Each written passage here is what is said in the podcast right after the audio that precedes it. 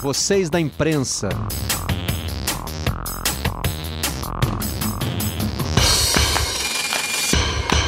Olá, está começando mais uma edição do Vocês da Imprensa, o podcast que fala das coisas do jornalismo esportivo e também de outras áreas da sociedade que a gente tenta aí relacionar.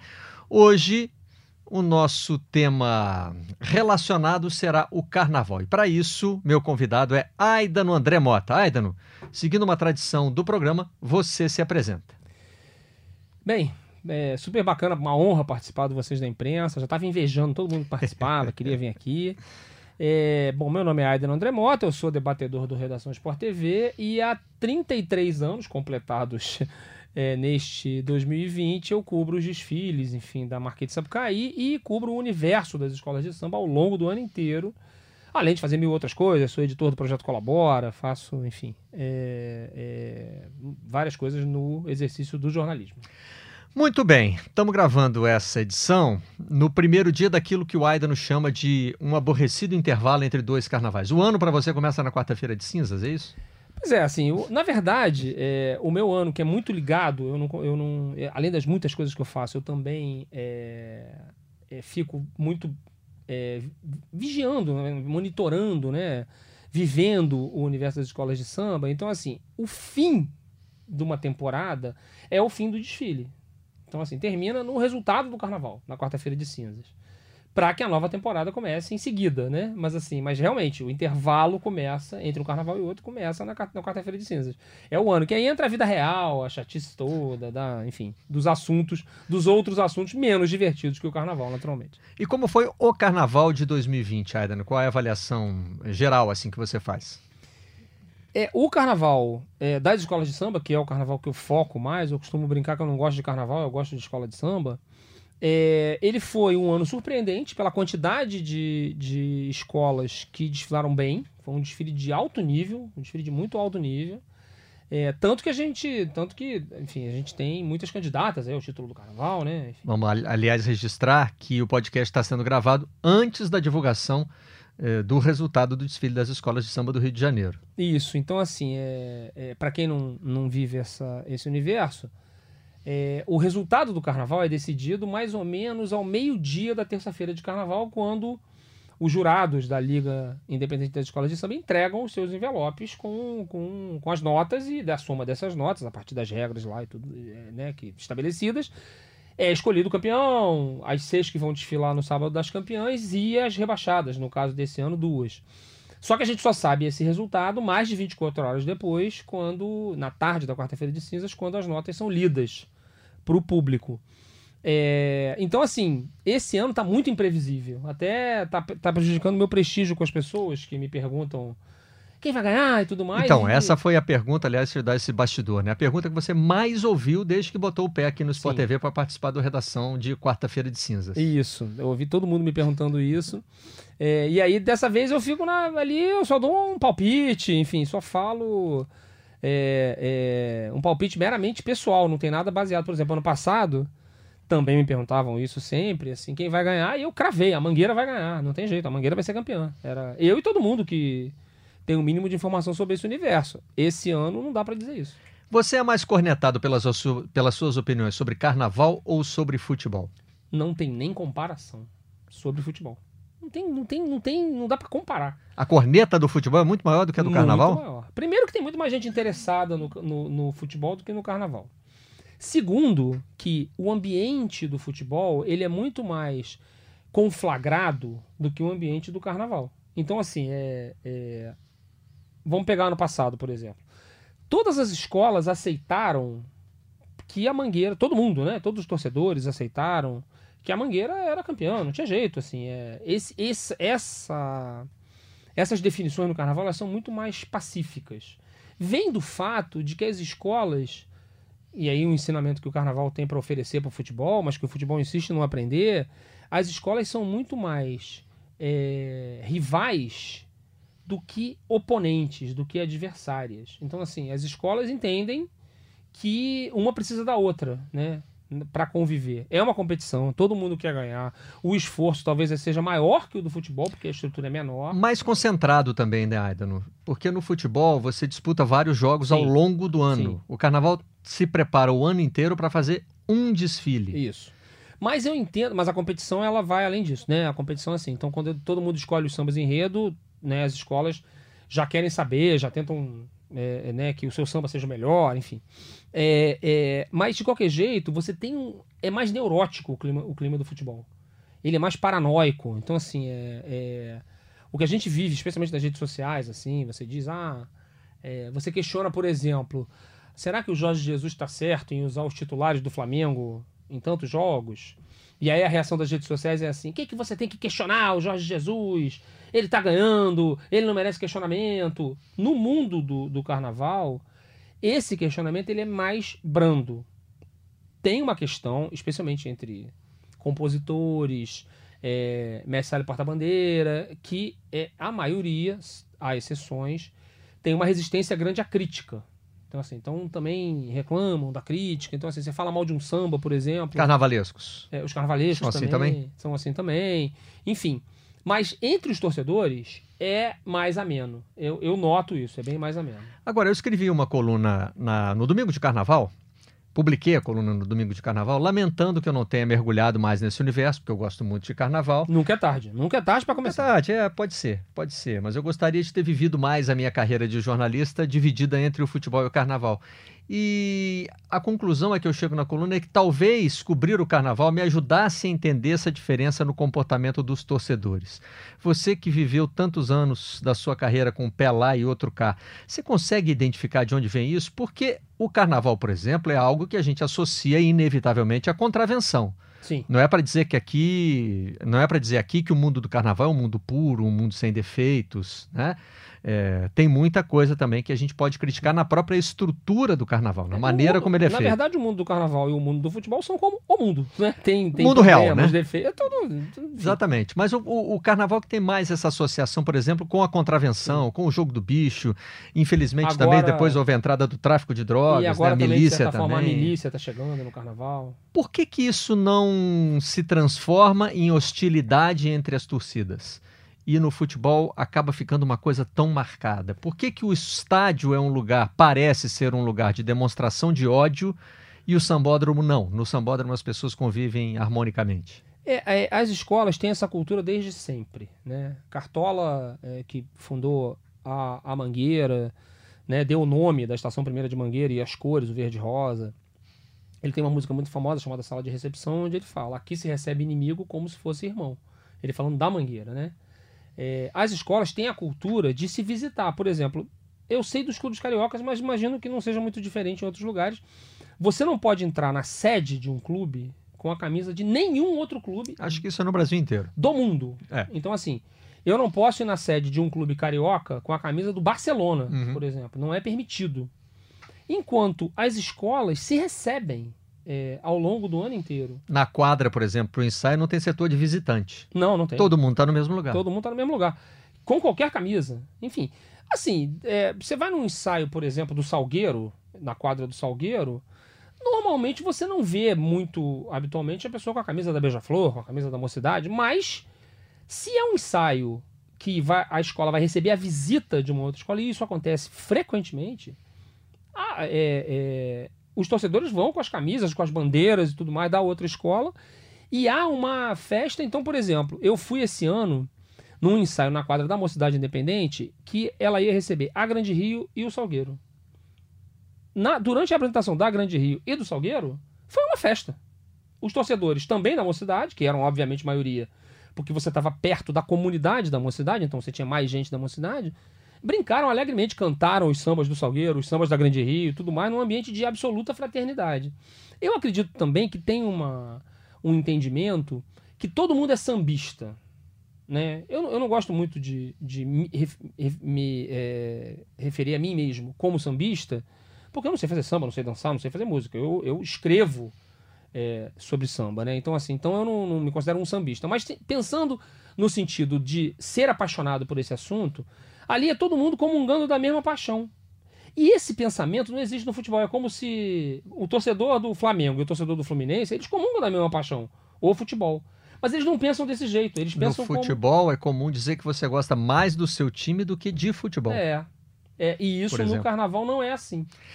Isso talvez tenha a ver também com o fato de que as escolas desfilam todas em dois dias, né? Não no mesmo dia, mas assim, não existe aquele confronto de uma contra a outra. Sim, pode existe, ter essa diferença. Não existe esse confronto binário, né? Digamos assim, né? Que é, Isso. É um confronto ali que, que é se... um jogo de futebol. Tem um é. time de um lado e outro time do outro. É. Teve um momento, um carnaval, um único carnaval, em 84, que foi o, o primeiro carnaval do, da Passarela do Samba, né? Quando a Passarela do Samba foi inaugurada, em que teve um, uma, uma regra parecida não igual, mas parecida com a do futebol, que foi as, esco é, é, as escolas desfilaram no domingo, um grupo de escolas, o outro grupo na segunda-feira. As três primeiras colocadas de cada um desses dois dias, no sábado seguinte, disputaram o que se chamou na época de super campeonato. Mas mesmo que foi ganho pela Mangueira. É, mas mesmo assim, você não tem uma um, ali um mata-mata, né? Um jogo de uma contra a outra. Mesmo que tivesse, eu não acredito que haveria uma rivalidade no sentido da, da dessa animosidade que a gente vê tristemente no futebol. Porque eu acho que há um sentimento de que é todo mundo comungando na mesma paixão. Esse sentimento eu acho que ele é muito dominante é, é, no carnaval. Por exemplo, você poderia imaginar uma rivalidade entre Mangueira e Portela, que são as duas primeiras escolas, né? as escolas mais antigas, as que surgiram primeiro, as duas maiores campeãs, são as duas que têm mais título, inclusive as duas seguidas pela Beija-Flor, mas que a Beija-Flor é, conquista seus, seus títulos é, num momento muito mais recente, se você pensar. Esse ano de 2020 foi o carnaval, foi o desfile número 89 é, da história. Ano que vem será o desfile, o 90, né? O, o desfile número 90. É, a Beija-Flor começa a ganhar títulos no meio da década de 70, enquanto a Mangueira e a Portela têm títulos lá na década de 30, de 40, de 50, enfim. Então você poderia imaginar uma rivalidade é, é, dessas, né, entre Mangueira e Portela, e não existe. A Mangueira vai na quadra da Portela visitar e vice-versa, né? As duas convivem é, na avenida é, de maneira os torcedores também de maneira absolutamente pacífica. Eu acho que é realmente uma cultura que o, o carnaval teria para ensinar para o futebol, inclusive, né? Que até aceitar a vitória da outra muitas vezes é injusta. Há, há inúmeros carnavais em que o, a, a, decisão do júri não confere com o que a maior parte das pessoas achou e sentiu. E, no entanto, se aceita isso e vambora, e vida que segue, é, e é isso aí. Repare, é, Marcelo, que na em São Paulo isso não acontece de maneira tão plena, porque em São Paulo existem escolas de samba oriundas de torcidas organizadas. Verdade. E aí as torcidas organizadas levaram para o carnaval as suas práticas. Por exemplo, eu fui no ensaio técnico em São Paulo em 2018, em que a Gaviões da Fiel ia ensaiar. Era da, eram seis escolas que iam ensaiar, a Gaviões da Fiel era uma delas. A arquibancada só lota para Gaviões da Fiel. Então, assim, os torcedores da Gaviões foram assistir ao ensaio técnico dela e foram embora depois. Ficou vazia a arquibancada. Quando? A ligação é com a escola que, na verdade, está representando aquela torcida, não é com o carnaval. Não é com o carnaval. Hum. No, por exemplo, no, no, quando o Rio não teve ensaio tec, ensaios técnicos, infelizmente, pelo, é, pelo segundo ano, né? É, agora em 2020. Mas, por exemplo, ano passado. Então iam ensaiar, vamos supor, é, Vila Isabel e Portela. Os torcedores da Portela chegavam para ver o ensaio da Vila Isabel e vice-versa. Porque é samba, a gente gosta de samba. A gente quer ver samba é, é, de, qualquer, de qualquer jeito, qualquer samba. Então, assim, tem samba, a gente vai lá. Agora, tem uma diferença também fundamental entre carnaval e futebol, que é o fato de que mais torcedores entram em campo. No futebol Sim. você tem ali 11 profissionais que vão começar uma partida. No carnaval você tem Jogam 2 no máximo 14 no jogo. Jogam né? no máximo 14 e você tem ali a comissão técnica Isso. contratada. E, e, eles não precisam ser torcedores daquele time, Sim. são profissionais. É, quem está apoiando o time está na torcida. Na Marquês de Sapucaí você tem 2 mil, 3 mil, 4 mil. Eu, né? Se quiser fechar um número, em média 3 mil hoje. Então vamos fechar com essa média de 2.800, 3, 3 mil, mil pessoas. Elas estão ali representando a escola. Né? E isso causa alguns, alguns dilemas é, que esse, esse, ano, por exemplo, me chamaram a atenção é, a, os enredos políticos e religiosos. Sim. Né? E não dá para negar, eu estou falando especificamente do Carnaval Carioca, que, eu, que, é o que eu acompanho mais de perto. Não dá para negar que existe um, um clima de conflagração entre a Prefeitura do Rio de Janeiro, que tem um prefeito evangélico e o, a Liga das Escolas de Samba. É, eu não estou dizendo que a Você precisa conflagração um prefeito neopentecostal. neopentecostal. E não estou querendo dizer que é a origem, a, a, a, a escolha religiosa do prefeito que crie esse, esse dilema. Mas me parece que está muito na resposta das escolas voltar a algo que está na origem do carnaval, que são as, as uh, religiões de matriz africana. Isso. E eu fico pensando o seguinte: num universo de 3 mil pessoas, você vai ter católicos, você vai ter evangélicos, você vai ter neopentecostais, e essas pessoas têm que cantar o samba, eles têm que representar a escola. Né? Isso é muito diferente do que acontece numa torcida de futebol, que pode dissociar as ações da sua diretoria do time que está em campo. Sim. O cara vai para a arquibancada só para torcer. É, o, tem um exemplo até muito claro que é o exemplo do Flamengo, né? Que lota o estádio, todo mundo é, vibra com o futebol exuberante que o Flamengo joga, e, e, muitos torcedores esquecem ou querem ignorar a questão do, do, do, do atendimento, né? Da, da reparação é, as vítimas, as famílias das vítimas do incêndio no Ninho do Urubu, né? Se você é... fizer uma pesquisa de opinião ali, é provável que dê uma divisão muito grande no entre mínimo. pessoas que estão do lado do Flamengo nesse assunto e pessoas que acham Sim. que a diretoria agiu mal. Isso. Talvez até a maioria fique do lado da diretoria possível. O meu, o meu, o meu, a minha percepção é essa, pelo menos sem ser uma pesquisa científica, naturalmente. No caso das escolas, quando a escola escolhe um samba, é, vira o hino da escola. É um pacto que como se todo mundo assinasse um, né, um, é um pacto não escrito de que aquele é o hino. Então, por exemplo, muito mais do que a convicção religiosa, o compositor que é da escola e perde a disputa do samba é, para um outro compositor, ele passa a cantar o samba desse outro compositor, mas é, de maneira é, automática. Automática. Não tem, não tem discussão. Tem choro, tem lamento, tem questionamento até é, é, sobre a decisão da, da escola contestação e tudo mais, mas escolheu, tá escolhido, vambora e tá tudo certo. É, em relação a, a As pessoas estão ali, a imensa maioria das pessoas está ali, ou, ou professa, ou é, é, tem simpatia pelas religiões afro-ameríndias, né, para usar o termo consagrado pelo nosso Luiz Antônio Simas. Mas, é, independentemente disso, elas estão ali para é, cantar o hino que a escola escolheu dentro do enredo que a escola de, de, decidiu levar aquele ano para a avenida. Tem um exemplo hoje no Salgueiro. É, ela está no Salgueiro hoje. A Renata Santos é uma é uma passista que virou musa, né? Que é um assim um, um status um pouco diferente da passista, né, um pouco é, mais destacado é, da passista. Ela é evangélica, por exemplo, entendeu? Assim, ela ela frequenta acho que uma igreja batista, se eu não me engano. É, é, e é, desfilou, por exemplo, no Salgueiro ano passado, quando o enredo era Xangô. Esse ano até o enredo do Salgueiro não tinha é, uma pegada religiosa, né? Que era sobre o primeiro palhaço negro do Brasil, Benjamin de Oliveira. Mas, ano passado, o enredo do Xangô, que é um, completamente, né? Um enredo de macumba.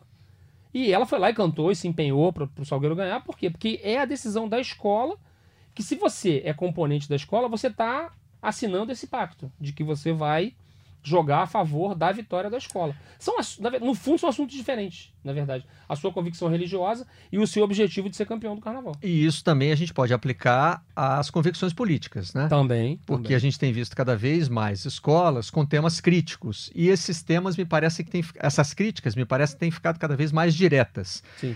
Esse ano, por exemplo, a gente viu na Série A uma, um tripé do presidente Jair Bolsonaro, representando o presidente Jair Bolsonaro Não, com uma cara de palhaço, na série A, né? isso tem razão, tem razão, na série A. É, com a cara do Bozo. A Acadêmicos de Vigário Geral que fez isso. Acadêmicos de Vigário Geral era, era o último, né? Era o, última, É, o último tripé da escola. É, e no Samba da Mangueira havia uma associação imediata ao presidente Jair Bolsonaro, que é a, parte que diz que não existe Messias de arma na De mão, arma na nem mão. Messias de arma na mão. E, na, e na, no samba da Portela, que era sobre, sobre indígenas que viveram no Rio antes, do Rio antes da cidade do Rio ser fundada, vivendo na região onde hoje está o Rio de Janeiro, fala que é, é, índio não, é, não tem bispo, que é uma, uma conexão aí com o bispo Marcelo Crivella, bispo da Igreja Universal do Reino de Deus, é, nem se submete, se sujeita a alguma coisa assim, posso ver aqui, a capitão, Uhum. referindo-se ao capitão Jair Bolsonaro. Então, vamos pensar no Samba da Mangueira. Né? Quem está cantando a parte do Messias de, na- de arma na mão sabe que é uma crítica ao Jair Bolsonaro. E você não pode imaginar que no universo de 3 mil pessoas, que é o número padrão que a gente está usando aqui, haja menos do que mil eleitores do presidente Jair Bolsonaro. Acho é bem difícil. difícil. Acho bem difícil que os eleitores do, do, Bolsonaro não sejam maioria entre esses 3 mil, posto que ele venceu a eleição. Tô dando de barato aqui mil pessoas. É. Né? Assim, cal calculando pelo percentual ali do, do primeiro turno. Mas é que né? ali não é, ali não é, é, ali mais importante do que ser contra ou a favor de quem quer que seja é o hino da Mangueira, é o samba da Mangueira. Então, se eu estou desfilando na Mangueira, eu vou cantar o que botarem ali. Eu acho até que é mais fácil cantar um samba de bom nível, eu nem acho que foi o melhor samba do ano, longe disso, mas é um, é um, é um bom samba, um samba bom de cantar, é uma, é uma música bonita.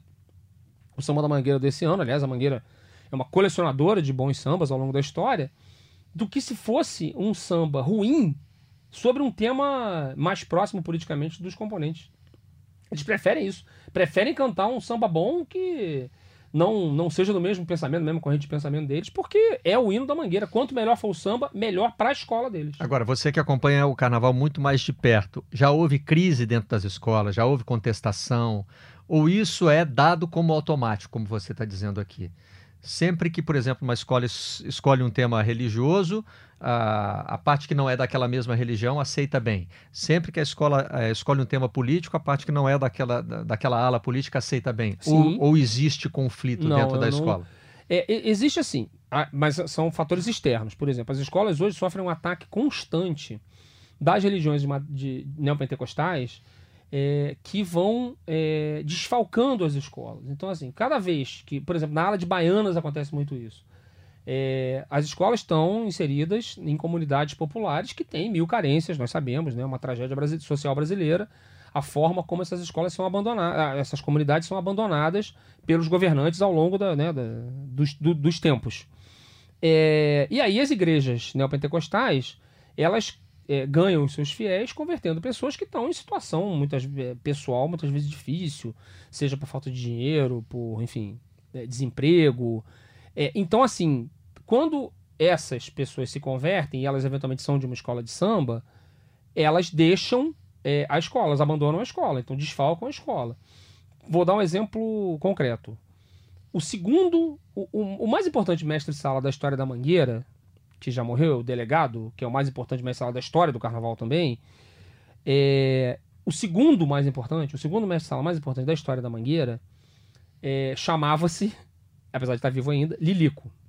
Dançou muito tempo com a mocinha, fazendo um casal lendário na Mangueira e tudo mais. É, hoje, ele diz que o Lilico morreu. Ele hoje é o pastor William. É um pastor evangélico. E ele. Eu conheço ele pessoalmente, ele é daquele pastor evangélico do desenho, de terno preto, Bíblia na mão o tempo inteiro. Então, assim, ele abandonou a escola de samba tendo, tendo, tendo, tendo tido um papel, um posto importantíssimo na escola de samba. Né? Esse fenômeno é um fenômeno recorrente. recorrente. Muitas pessoas estão abandonando as escolas. Já de algumas décadas, as escolas têm, por exemplo, dificuldades de preencher a aula de baianas, que tem um número obrigatório. Hoje são 80 baianas. Você tem que desfilar pela regra do, do carnaval, com um, no mínimo entre 80 e 100 baianas. E tem escola que tem dificuldade de, de preencher esse número, e muitas, muitas baianas desfilam em várias escolas para preencher esse número. Então, assim, mas é, quando, no processo de um carnaval, quando a escola decide o seu enredo e decide o seu samba, tá todo mundo, todo mundo embarca. Não tem essa de, ah, não, eu vou pra avenida mas eu não vou cantar o samba porque eu não gosto. Não, porque aí vai perder ponto e vai prejudicar a escola. Então, assim, não tem, não tem essa possibilidade. No futebol, é, tem aqui, às vezes tem questões políticas é, que envolvem um determinado clube. Por exemplo, a gente pode falar da ligação do André Sanches, presidente do Corinthians, com o PT. Ele é deputado Sim. eleito pelo PT. Agora, ninguém que é contra o PT deixa de torcer pelo Corinthians. Ou deixa? Ou será que esse fenômeno de repente vai começar a existir? Não, não se tiver é muito pontual. É muito pontual. Por exemplo, a, a, a questão do, do, do. O Flamengo tem uma questão política. Tem um grupo no Flamengo, é. Flá antifascista, se não me engano, que chama, né? É, muitos clubes têm hoje formado torcidas com essa é. pegada é, antifascista. Isso, e aí assim, aí tem lá, é, é, teve lá um, uma rusga quando eles quiseram fazer uma homenagem ao Stuart Angel, que é um, um era um ativista contra a ditadura militar, que foi torturado e morto na E ditadura. que foi remador do Flamengo. E foi remador do Flamengo, e aí tentaram fazer uma homenagem, a diretoria não gostou muito, ficou aquela coisa meio mal parada. É, nos estádios tentam reprimir quando levam bandeiras com a com o rosto da Marielle Franco, a vereadora carioca assassinada, que era torcedora do Flamengo, enfim. E aliás foi assassinada num dia de jogo do Flamengo. Exatamente, numa quarta-feira. É só uma coincidência, É. mas enfim. É, e aí, assim, é, eu não acredito que, por exemplo, a diretoria do Flamengo, ela é, ela é próxima, ela tenta ser próxima é, do governador do Rio de Janeiro e do presidente Bolsonaro, é, tanto quanto possível, né? Agora o Flamengo foi jogar em Brasília a final da, da Supercopa do Brasil e os dirigentes foram lá encontrar o Bolsonaro, posaram com ele e tudo mais. Eu não acredito que a turma do Fla antifascista torça contra o Flamengo por causa disso. Eles, ninguém me disse nada. É, um, é uma impressão. Eu acho que eles continuam torcendo a favor. É, e aí é semelhante ao que acontece nas escolas de samba. Então, assim, ah, um torcedor do Flamengo que, ou do Corinthians que desista do time porque o seu presidente é desse ou daquele lado da política, isso deve ser residual. Não acredito que isso aconteça. E a seleção brasileira, será que pode ser afetada por isso? É, eu me lembro de casos contados, por exemplo, pelo Juca Kfouri e outros jornalistas é, que viveram essa época dos anos 70, de que havia uma certa um debate sobre não torcer pela seleção na Copa de 70, porque seria é, reforçar assim o governo militar brasileiro da época. É, e que na hora que a bola rolou, quem gostava de futebol, mesmo estando preso pela ditadura, não conseguia não torcer. Há um caso real, né? Que é o caso do Cid Benjamin, um um jornalista importante é, é, do Brasil, que participou de uma ação é, na época da ditadura, que foi o sequestro do embaixador americano Charles Elbrick, em 69, se eu não me engano. Talvez a data. Vou pedir desculpa se eu tiver errado o ano, se é 68 ou 69, acho que tem quase certeza que é 69. E estava preso na estreia do Brasil na Copa do Mundo de 70 contra a Tchecoslováquia. E ele se programou para torcer contra, né? E foi só sair o primeiro gol do Brasil que ele já estava abraçando o carcereiro dele e o Cid foi torturado barbaramente. Os relatos. Tem até um livro dele é, é, que ele conta a vida dele e que os relatos da tortura são coisas horrorosas, brutalidades inomináveis que ele sofreu. Mas na hora que, que começou o jogo na Copa do Mundo, é, com a seleção completamente é, associada a- a- a- ao governo da ditadura militar, né? Era o governo Médici na época, um governo, o governo mais violento da ditadura militar, quando a tortura correu solta nos quartéis. É, é, é, e ele não conseguiu torcer contra. A, a seleção começou a jogar e ele foi embora é, é, torcendo a favor, inclusive abraçando o carcereiro quando saía gol do Brasil. E o Cid, que eu conheço bem, é, se em vez da seleção fosse o Flamengo, ele nem consideraria torcer não, contra, não, né? não haveria essa hipótese. Não haveria nem essa dúvida. É, hoje, é, é, com, a, com a, a diretoria do Flamengo mesmo, muito afinada né, com, com o atual governo, do qual o Cid é evidentemente um opositor, e ele continua torcendo pelo Flamengo fanático, apaixonadamente. O sequestro foi mesmo em 1969. Você Em estava setembro certo, de 69, é, né? 4 de setembro de, de 1969. Isso. É, o Fernando Gabeira talvez tenha sido né, o personagem mais que se tornou mais famoso. Mais famoso, sem dúvida. Entre os envolvidos É, porque ele nesse- escreveu um livro que virou best-seller, né, chamado Que é Isso, Companheiro. Ele não teve um papel fundamental naquele, naquela ação, ele era um coadjuvante, ele só alugou a casa onde que virou o cativeiro, né? Mas ele acabou escrevendo um livro em que ele faz um relato, a versão dele do episódio, né? Muito bem escrito, o Gabeira escreve muito bem.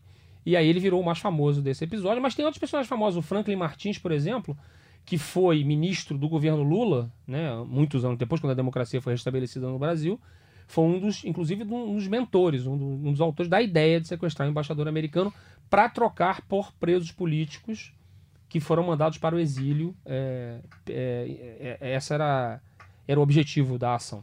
Agora, Aida, no outro paralelo que a gente pode fazer com relação ao futebol, aos clubes de futebol e às escolas de samba. Não estamos falando aqui necessariamente de futebol e carnaval, Uhum. mas das, da- vamos chamar assim, de agremiações, como Sim. se diz no, no mundo do samba, né? É, a gente também pode pensar em outro tipo de política, a política do futebol e a política do carnaval, né?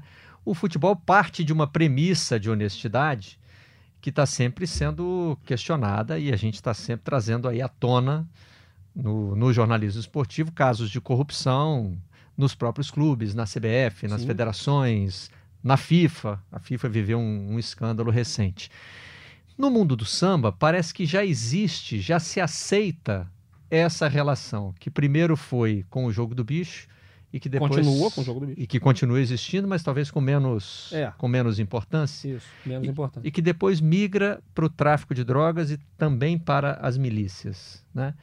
Não existe aí um contrassenso? Como é que como conviver com isso, com a, com a cobertura de algo que a gente gosta tanto, eh, de um espetáculo que a gente valoriza, mas que no fundo tem financiamento ilegal? Pois é.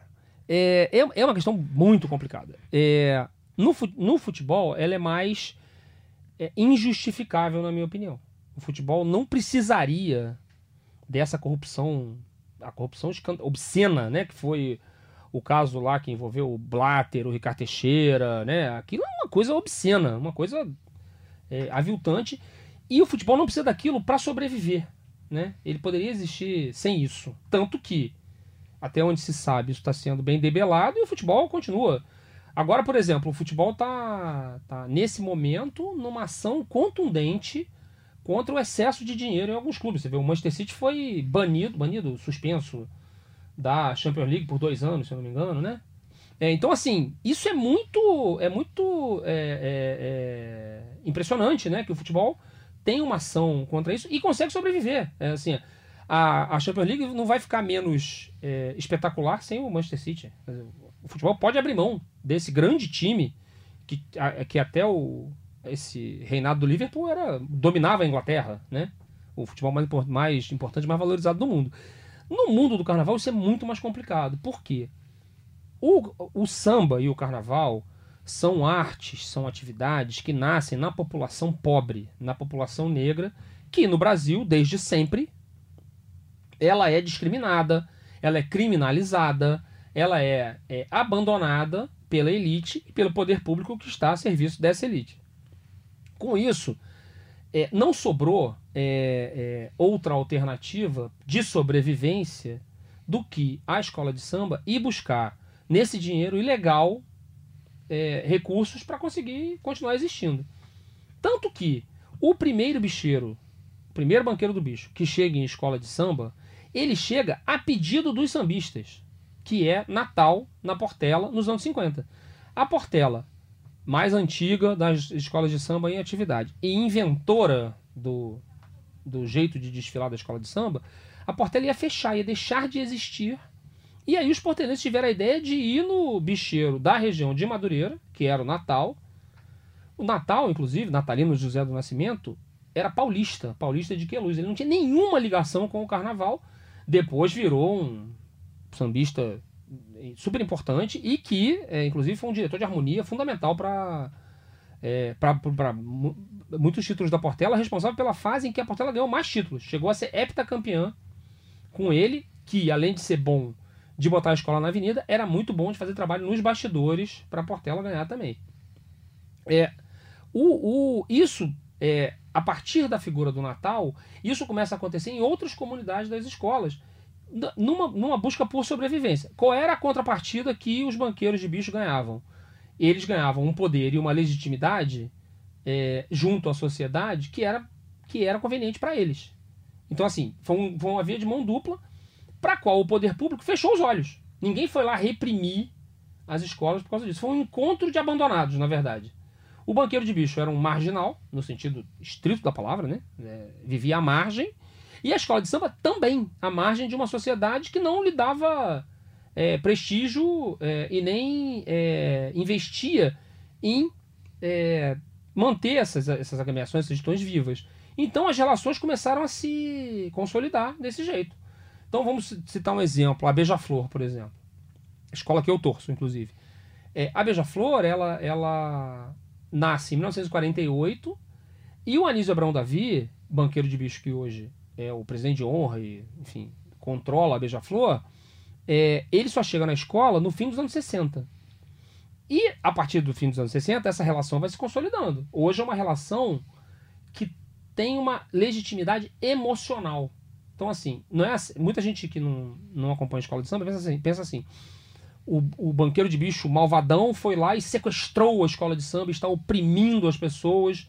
Nada disso. É, E hoje está tirando vantagem nisso. Hoje, os banqueiros de bicho não tinham nenhuma vantagem das escolas de samba, porque, inclusive, o banqueiro de bicho que está perto da escola de samba, ele fica mais exposto e mais sujeito à ação da justiça, da polícia, etc. Mas essa lógica vale para o tráfico e a milícia também? Pois é. O tráfico, o que acontece com o tráfico? O tráfico domina é, é, determinados territórios da cidade. Então também vamos a um exemplo de uma comunidade que tem a presença fortíssima do tráfico de drogas. A Mangueira, o Morro da Mangueira. Onde está a estação primeira de Mangueira? Onde, da onde nascem os incríveis sambistas da Mangueira, ao longo das gerações, de décadas, das gerações todas. Todos eles moram na Mangueira. A gente vai citar aqui sambistas super famosos, todos vivem no Morro da Mangueira. Tudo que acontece no Morro da Mangueira acontece porque o tráfico de drogas permite. Então, assim, como é que a Mangueira vai fazer, a estação primeira no caso, vai fazer para continuar existindo? Ela tem que aceitar a atividade de tráfico de drogas ali. Ela não tem como se insurgir contra isso. Por quê?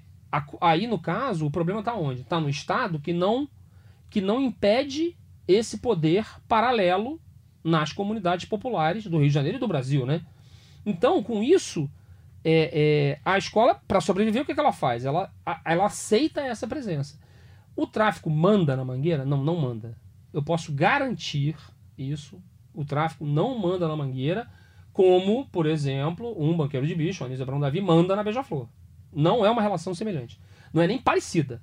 O que acontece é o seguinte: é, a mangueira é tolerada pelo tráfico. A presença da mangueira ali é tolerada pelo tráfico. O tráfico é o poder armado naquele lugar. Então, assim, não é democrático, é, não é não é cidadão, digamos assim, não é. É, é, é um poder armado, é, ditatorial, totalitário, e só acontece ali o que esse poder armado permite. Porque esse poder armado conta com a omissão do Estado, do poder público. Então a mangueira, para existir, ela tem que ser tolerada pelo tráfico. Então o que, que ela faz né, concretamente em relação ao tráfico?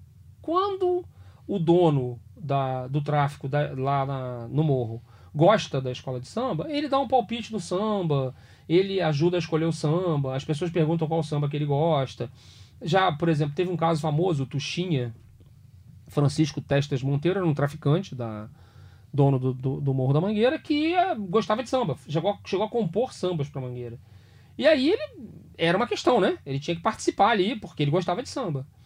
Já algumas gerações, o dono do tráfico na Mangueira não gosta de samba. Então tudo que ele quer é o seguinte, olha, vocês funcionam aí, vai ter um movimento aqui no morro comercial e o meu negócio, que é tráfico de drogas, vai funcionar melhor.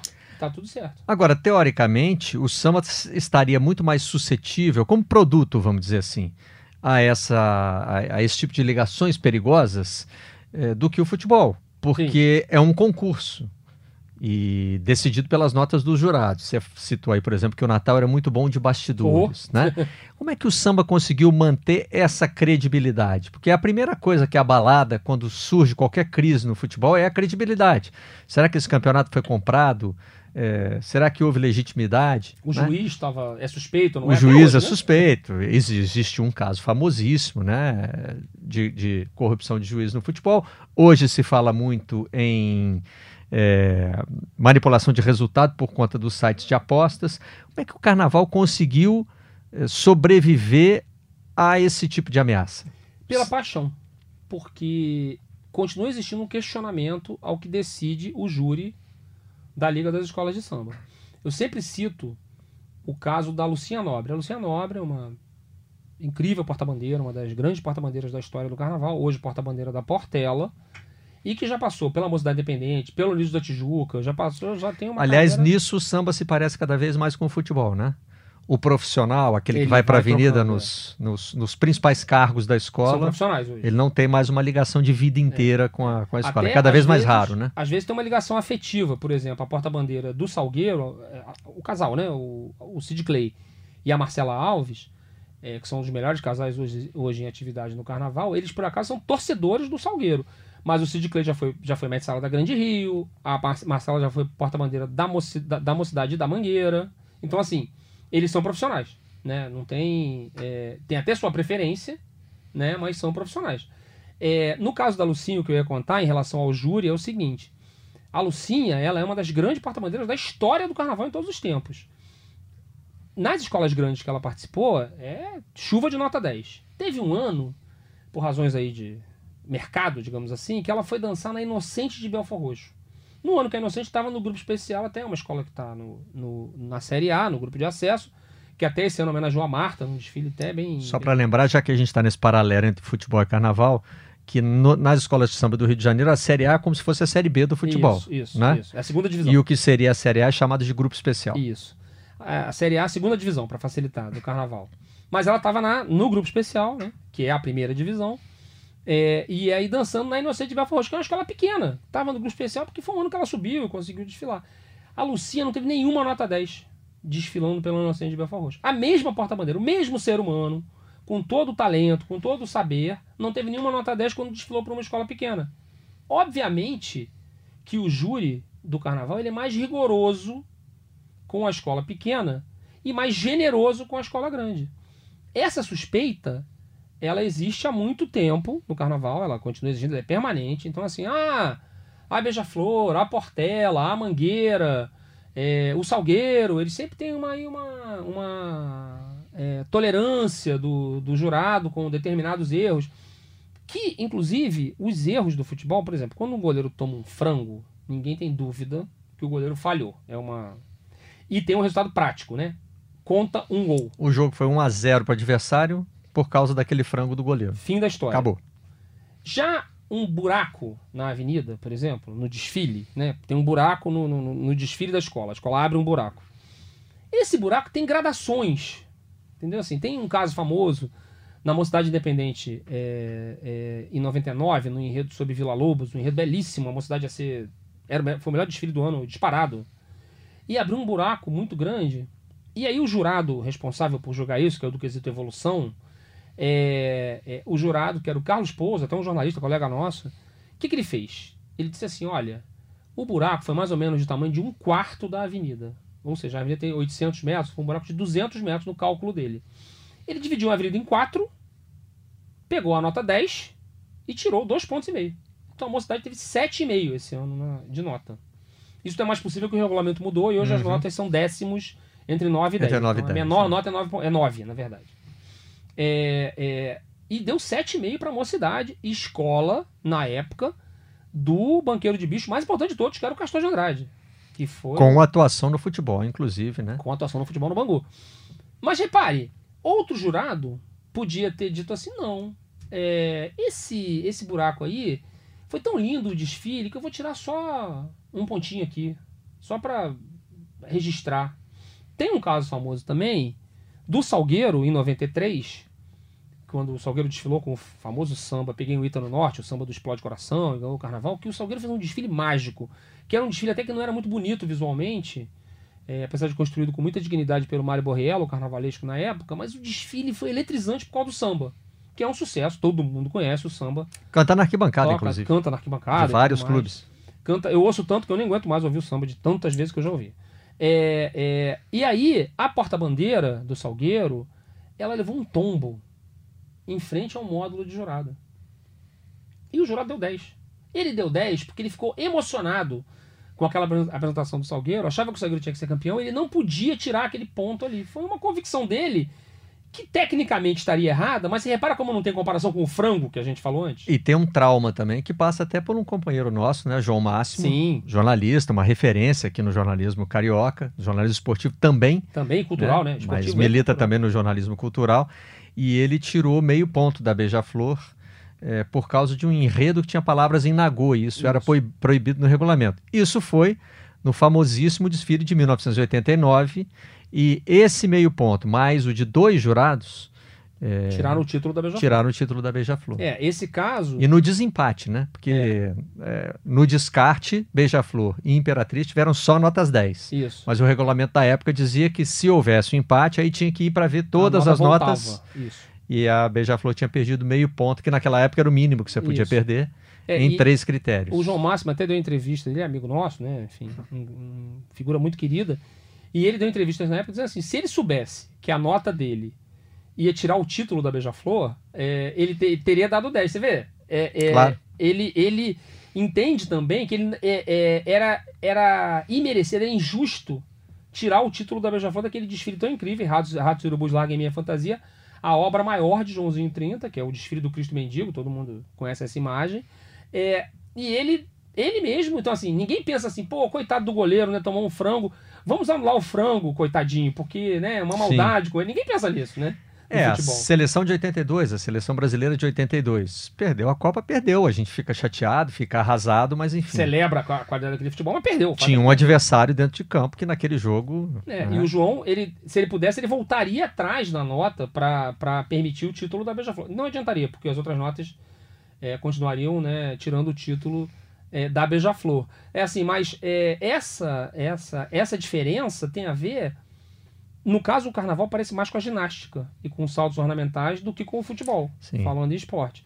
Porque assim, a, sei lá, a Simone Biles, ela pode fazer o que ela quiser, que ela está submetida ainda à avaliação de um outro ser humano, né? Sim. É diferente do, é diferente do, do futebol, onde o é, é objetivo, né?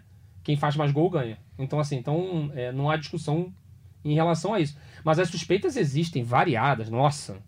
Tem inclusive histórias de presidentes de escolas que fizeram grampos ilegais contra jurados, grampos clandestinos, para tentar flagrar propostas de suborno é, ou de favorecimento, enfim, você tem aí tem uma toda sorte de baixaria. Agora, quando você falou no Castor de Andrade, eu me lembrei de outro paralelo que existe, né? O jogo do bicho, por exemplo, já investiu no futebol brasileiro. Tem o caso do Emil Pinheiro também no Botafogo, Botafogo né, que acaba com o jejum, né? É com ele como presidente que o Botafogo encerra o seu jejum de títulos em 89 contra o Flamengo. O torcedor do Botafogo, e aí eu estou citando só um exemplo, mas eu acho que ele vale para qualquer torcedor de clube. Não sei se o torcedor de futebol também está muito interessado em saber a origem do dinheiro, né? Ah, não tá. Você transfere isso, por exemplo, para o futebol inglês. Hoje, se chega lá, ou um bilionário russo que ganhou dinheiro com venda de armas depois é, do fim do, do, do, regime comunista, ou se chegar um, um sheik do petróleo é, que tem o dinheiro ali. De uma maneira teocrática, né? Teocrática, vem do governo é. e é, é dele porque né, tem que ser dele. Isso. Os clubes ingleses também não estão muito preocupados não, com isso. Você acha que o torcedor do PSG está reclamando? de ganhar um campeonato francês atrás do outro? Nada, zero. Na verdade, está reclamando de não ter ganhado a Champions ainda. É. Acha que tem que ter mais, mais dinheiro. É. é. O, e no carnaval, assim também, eu, como eu mergulhei, assim, porque o, o entendimento da imprensa é, em relação é, aos, é, é ao processo do, dos, dos bicheiros no carnaval, ele é raso na maior parte da, do tempo. É, a imprensa gosta de ficar muito no bem e mal, né? Assim, é, fica muito mais fácil entender se você enxerga um lado como bem, outro lado como mal, você entende tudo. E a coisa, mas assim, a vida é muito mais complexa do que isso, né? Então, assim, é, é, quando eu mergulhei mais profundamente nesses processos das escolas de samba, eu entendi isso. Quando, e quando eu digo o que eu vou dizer agora, as pessoas dizem assim: ah, você está defendendo os bicheiros. Não, eu não estou defendendo os bicheiros. Num país onde a justiça realmente funcionasse, eles estariam todos presos, sem dúvida nenhuma. Ou fora de circulação nas suas atividades, pelo menos. Mas eles continuam com as suas atividades porque a justiça no Brasil ela funciona mesmo é contra os pobres. E os bicheiros não são pobres, são ricos. Então eles com liminares, advogados, é, recursos e etc., eles conseguem ficar livres a maior parte do tempo porque eles são ricos, como acontece com qualquer rico no Brasil. Quer dizer, ou seja, o problema é muito, vai muito além do, da atividade de jogo do bicho. E quando eu mergulhei nesse processo, eu entendi assim: é, vamos pensar de novo na Beija-Flor. A Beija-Flor fica numa pequenina cidade dormitório da Baixada Fluminense, chamada Nilópolis. Aquele povo lá não tem nada. Aquele povo lá trabalha, trabalha, trabalha, trabalha, trabalha, vai fica sofrendo é, tudo que a tragédia social brasileira apresenta para eles. Então, assim, é pegar uma condução horrorosa, andar pra caramba, ser humilhado no trabalho, é, viver uma vida ruim, uma vida difícil. E aí nasceu lá uma coisa que é a Beija-Flor. Para viabilizar a Beija-Flor em todo o seu poder, em toda a sua riqueza, a forma em que isso se viabilizou foi com a ação de um banqueiro de bicho. Esse banqueiro de bicho viabilizou com o seu dinheiro que o talento e a competência dos sambistas da Beija-Flor conseguisse concorrer com as escolas do Rio de Janeiro, da capital, no caso, da cidade do Rio de Janeiro, que eram mais poderosas. A Beija-Flor virou uma escola importante, uma escola grande, dominante, que ganhou vários títulos. Esse povo que pega o trem, que sofre no trabalho, que é humilhado, que tudo mais que a gente falou aqui, tem uma alegria enorme num determinado período do ano, um orgulho gigante com a Beija-Flor. Eles vão detestar o cara que viabilizou isso? Eles adoram. Obviamente que eles adoram. Então, assim, aí dá pra fazer um paralelo. Você acha que o torcedor do PSG, o torcedor do Manchester City, o Manchester City era um time pequenino da, de Manchester, entendeu? O time de Manchester é o Manchester United. Aí agora o torcedor do Manchester City, que ficava lá apanhando do Manchester United, ouvindo a zoação do, do rival a vida toda, agora chegou lá um shake árabe que fez o time dele ser o time do Guardiola, do Agüero, do Kevin De Bruyne. Ele, não, não quero. Esse dinheiro aí eu não quero. Claro que não. Porque você está lidando com o quê? Com a paixão.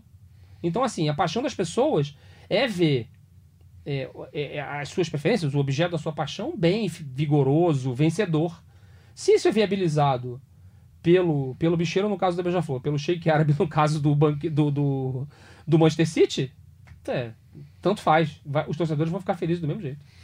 Para a gente fechar, você é um crítico, quanto mais, da elitização do futebol. Sim, sem dúvida. Né? Sempre defende que gostaria de ver mais é, é, gente de baixa renda nos estádios, Sim. torcedores de baixa renda Sim. nos estádios. E defendo também que o dinheiro não fique tão concentrado em poucos times, tanto no universo nacional quanto no, tanto no âmbito nacional quanto no âmbito internacional. Isso existe no carnaval? Uma concentração existe, existe. É, tem, tem, tem escola grande tem escola pequena no carnaval também.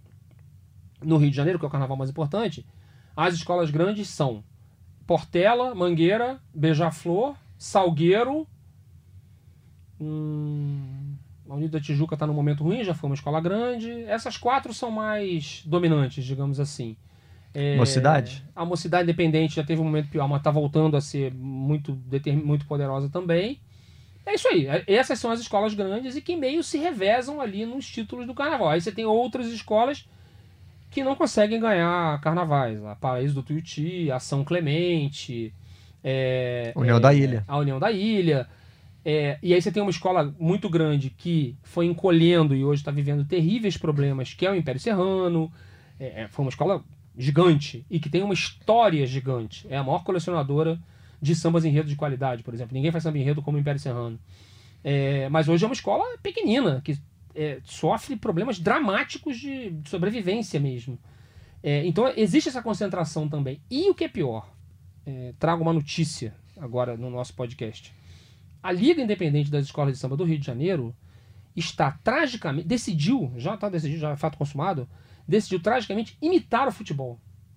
É, é, com o argumento de aumentar a competitividade, ela vai diminuir a competitividade.